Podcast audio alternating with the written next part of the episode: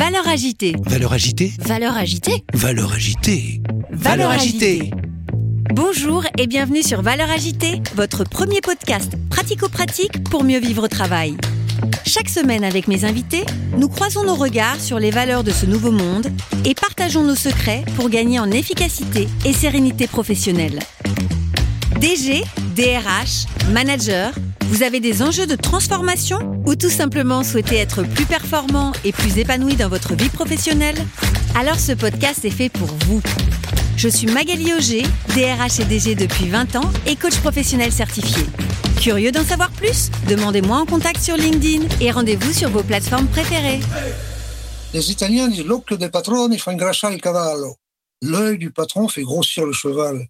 Le seul fait pour l'ouvrier de voir que le patron vient le voir, fait que les cadences augmentent. Bonjour et bienvenue sur cette nouvelle série de Valeurs agitées avec Jean-François Zobrist. Vous ne connaissez peut-être pas son nom, mais vous connaissez sans doute l'un des concepts qu'il a développé de manière pragmatique, l'entreprise libérée. Jean-François a été pendant de nombreuses années dirigeant de l'entreprise Favi, une entreprise familiale qui a su trouver sa place dans la sous-traitance automobile. Jean-François est l'auteur d'une méthodologie remarquable sur le management et la qualité avec une organisation d'entreprise totalement libérée, centrée sur le client et le bien-être de ses salariés.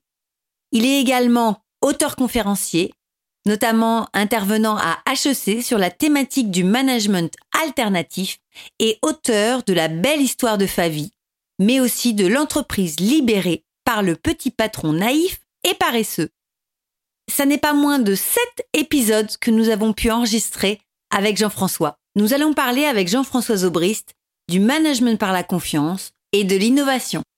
Et nous allons démarrer ce premier épisode pour justement identifier avec lui quelles sont les qualités pour être un bon leader dans une entreprise libérée. Je vous souhaite une très belle écoute. Bonjour Jean-François, je suis ravie et c'est un grand honneur pour moi de te recevoir sur ce podcast Valeurs agitées. On peut dire que tu es le pionnier de l'entreprise libérée, puisqu'en 1983, alors que tu n'avais jamais appris à manager, tu t'es vu confier la direction de Favi, une fonderie euh, picarde de 80 salariés à l'époque, et, les résultats économiques étaient euh, pas toujours au rendez-vous. Et en 2009, lorsque tu as quitté la, la société, elle comptait 650 salariés elle est devenue une référence dans les secteurs de pointe et experte euh, en qualité notamment. Et finalement, tu as inventé un nouveau système managérial appelé euh, l'entreprise libérée. Donc ça, c'est le chercheur euh, professeur également Isaac Getz qui l'a nommé comme ça. Mais en réalité, tu as été un pionnier de, de, ce nouveau style managérial puisque finalement, tu t'es concentré euh, sur un mode totalement différent et très instinctif, j'allais dire, pour manager euh, tes salariés, qui est euh, en fait de privilégier le, bonheur au travail de tes salariés pour réussir à, améliorer les résultats de l'entreprise. Et aujourd'hui, tu es auteur conférencier en retraite et je suis très fière de pouvoir t'accueillir. Ma première question, pourquoi tu t'es dénommé le petit patron naïf et paresseux? Alors naïf, moi je crois en mes croyances. Je crois que l'homme est bon parce que l'homme est le seul mammifère terre qui prend soin des vieux, des malades et des blessés. Ce qui fait l'humanité, c'est la bonté. Et j'ai eu l'occasion de faire une conférence à Moscou à des professeurs d'université, parce qu'en Russie, euh, c'est des professeurs qui me demandent de témoigner pour savoir comment il faut faire évoluer l'éducation des jeunes d'aujourd'hui qui seront la force de demain. Et un professeur, à la pause, me dit, vous avez raison de dire que l'homme est bon parce qu'on a retrouvé un fémur qui avait 200 000 ans, on est sûr des 200 000 ans. Et ce fémur avait deux fractures horribles, parfaitement consolidées, qui prouvent qu'il y a une entité qui a chauffé, qui a protégé du froid, qui a protégé de, des animaux, qui a nourri un des leurs. Et ça, aucun animal ne le fait. Donc l'homme est bon, donc je contrôle rien. Je parle du contrôle des individus. Bien entendu qu'on contrôle les pièces, on contrôle, etc. Mais tout papier de contrôle est, est absolument euh, supprimé. Par exemple, en France, il y a une mode qui sont les entretiens d'évaluation. Moi, je pars du principe que jamais un homme n'a évalué un autre. Euh, je me suis renseigné et j'ai appris qu'au beau temps du compagnonnage, le maître compagnon n'évaluait pas ses élèves. Il évaluait l'œuvre du compagnon. Et à travers l'œuvre, il, aidait le compagnon à s'évacuer. Donc moi, j'ai fait des faux documents. Hein, L'État nous oblige à faire des... L'État français, seul pays soviétique au monde. Vous savez qu'il y a déjà 45 ans, Hervé Seriek, ça veut dire la France, est le seul pays soviétique qui a réussi. Hein On a quand même deux fois plus de fonctionnaires par habitant que les Allemands, et ça se retrouve dans nos structures, ce truc-là. Donc, euh, moi, je pars du principe que l'homme est bon, donc systématiquement, tout ce qui concerne le contrôle des hommes est supprimé. Et je pars du principe aussi que, quoi qu'on fasse, ça doit servir l'amour de quelqu'un, notamment l'amour du client. Et le fondeur a comme client l'ouvrier de l'usinage. Donc, il doit tous les jours se dire qu'est-ce que je peux faire pour chercher le bonheur du gars d'usinage. Et toute l'usine doit chercher l'amour du client. Donc, pareil, tout papier qui n'a pas un client derrière, interne ou externe, est détruit immédiatement. C'est un papier, je ne sais pas trop quoi, moi, des statistiques quelconques, etc. Donc voilà, je suis naïf, je crois en mes croyances. Finalement, ce que j'entends, c'est euh, à la fois naïf au sens euh, idéaliste et pétri de, de convictions euh, profondes sur euh, la valeur de l'homme, de l'être humain, mais j'entends aussi, tu as confronté à la réalité tes convictions et, et ce que j'entends, c'est que ce que tu as observé t'a conforté dans cette conviction de, de l'homme est bon. Non, la nature m'a fait naïf. Je suis naïf. Je me suis construit deux avions. Un Dantin avec des plans de 1933 avec du bois de Castorama. Quand j'ai construit mes avions, je suis arrivé sur le terrain, j'ai monté les morceaux, j'ai décollé. C'est fait pour voler, je vole, c'est pas du courage. Mes copains qui construisent les avions, ils passent des heures à rouler euh, au sol, puis après ils volent à 5 cm. J'ai deux copains, j'ai fait 10 heures de vol avec leurs avions, donc ils volent avec. C'est pas du courage, c'est de la naïveté. C'est fait pour voler, ça vole. Je m'embête pas, je suis quelqu'un de simple. Et paresseux alors? Paresseux, la nature m'a fait ainsi fait que quand il se passe quelque chose, mais par instinct, par, j'ai tendance à chercher autour de moi, c'est pas quelqu'un qui serait plus compétent pour le faire. Donc, j'ai jamais rien fait de ma vie. J'ai l'art de faire en sorte que ça se fasse tout seul. C'est-à-dire que chaque fois que j'ai eu des idées, j'ai réuni les gens que je pensais compétents, en disant, tiens, c'est joli, ça. Je montrais une étoile. Je prenais sans organiser. Et il y a toujours quelqu'un, peut-être pas le même jour, mais une semaine après, dit, tiens, c'est pas mal ton truc, là. J'aurais bien m'en occuper. Et, ça a été une force parce que euh, j'ai peu de qualité, moi. Hein mais j'ai toujours été entouré du gens de qualité. C'est le hasard qui a fait ça.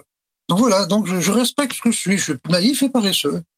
Alors, est-ce que c'est le hasard ou est-ce que c'est que tu es un bon recruteur? Non, je crois que je crois beaucoup au l'inné. Je crois pas à l'acquis. Je crois l'inné. La nature m'a fait. Je crois pas en Dieu. Hein, je crois. Je, je suis même pas athée. C'est trop compliqué pour moi. Hein, bon, je pense qu'entre mon chien et moi, là, il y a une seule différence, c'est que j'ai deux doigts opposables. Je suis le seul animal qui a deux doigts opposables avec le singe. Et à force de taper sur deux cailloux euh, pendant quelques millions d'années, ça a développé des trucs. Hein, mais ça n'engage que moi. Hein, bon, hein.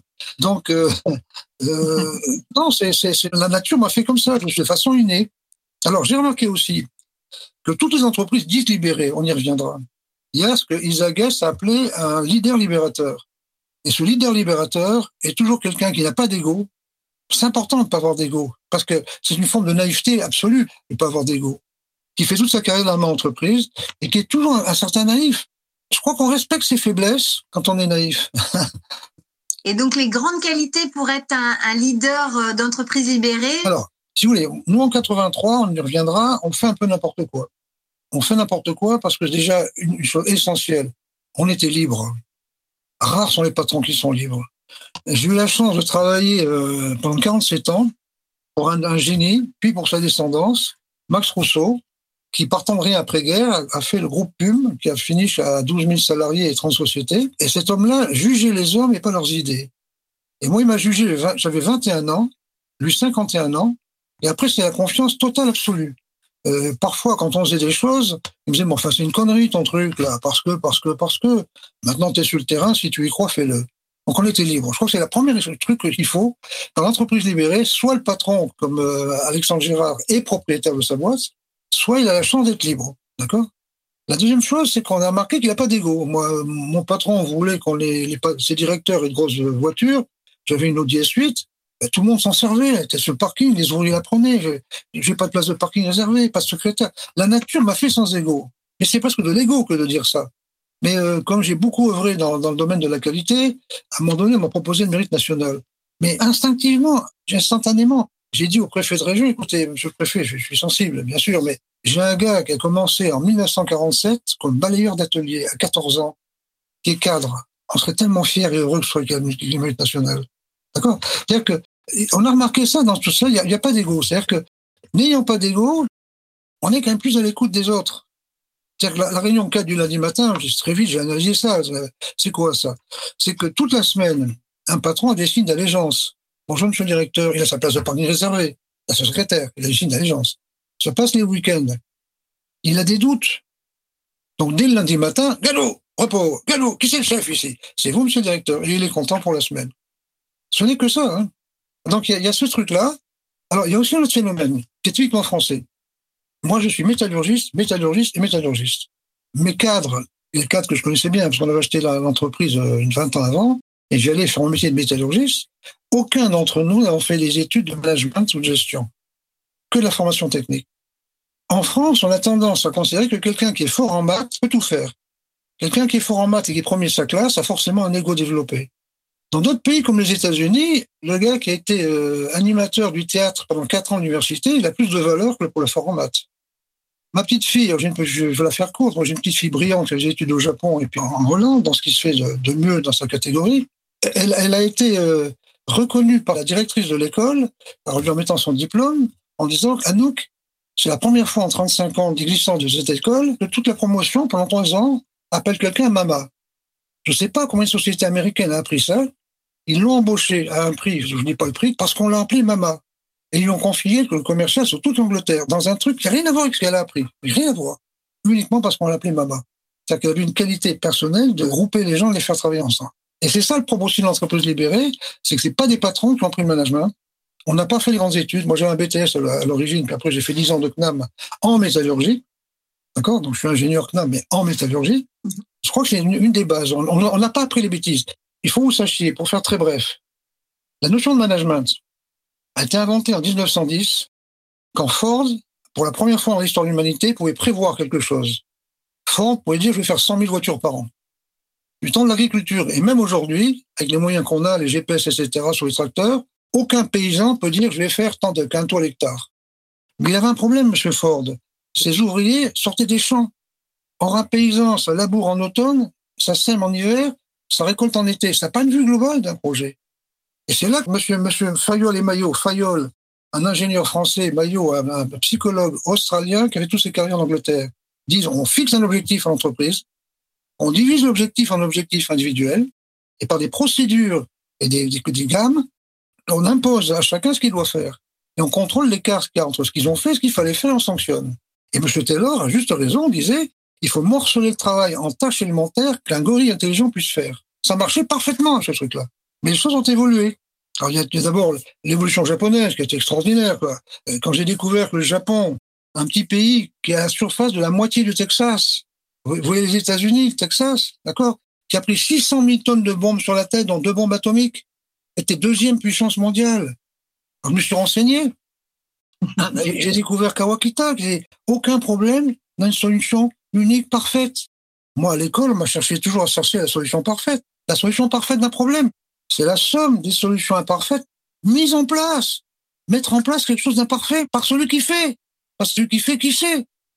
Ono, qui a fait le système Toyota. Toyota, qui est sur une île ridicule, qui n'a pas de marché intérieur, qui est premier constructeur mondial devant Ford et ces gens-là. Sa philosophie, c'est piloter l'usine avec les yeux. Pas avec les rapports, pas avec les reporting, pas avec les réunions, pas avec les tableaux de bord, avec les yeux. C'est-à-dire que le patron descendait dans l'usine. Regardez. Et là, il y a un effet miroir. Les Italiens disent l'occhio del patrone fa ingrassa il cavallo. L'œil du patron fait grossir le cheval.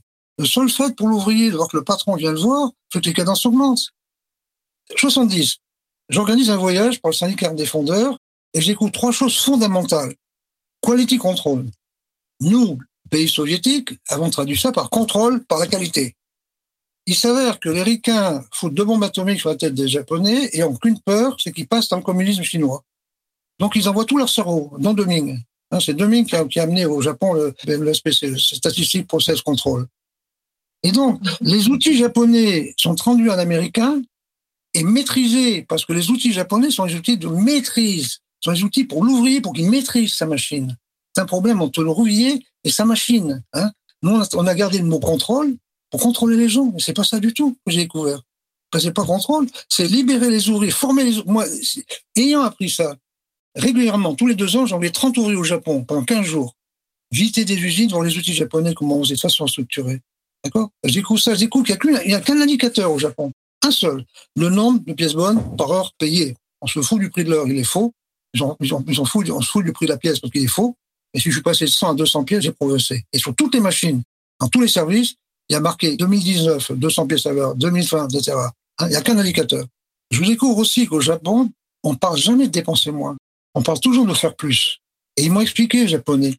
Le Japon, c'est une île, comme l'Irlande. Les îles, c'est fragile, comme l'Irlande. Il y a toujours eu des grandes famines.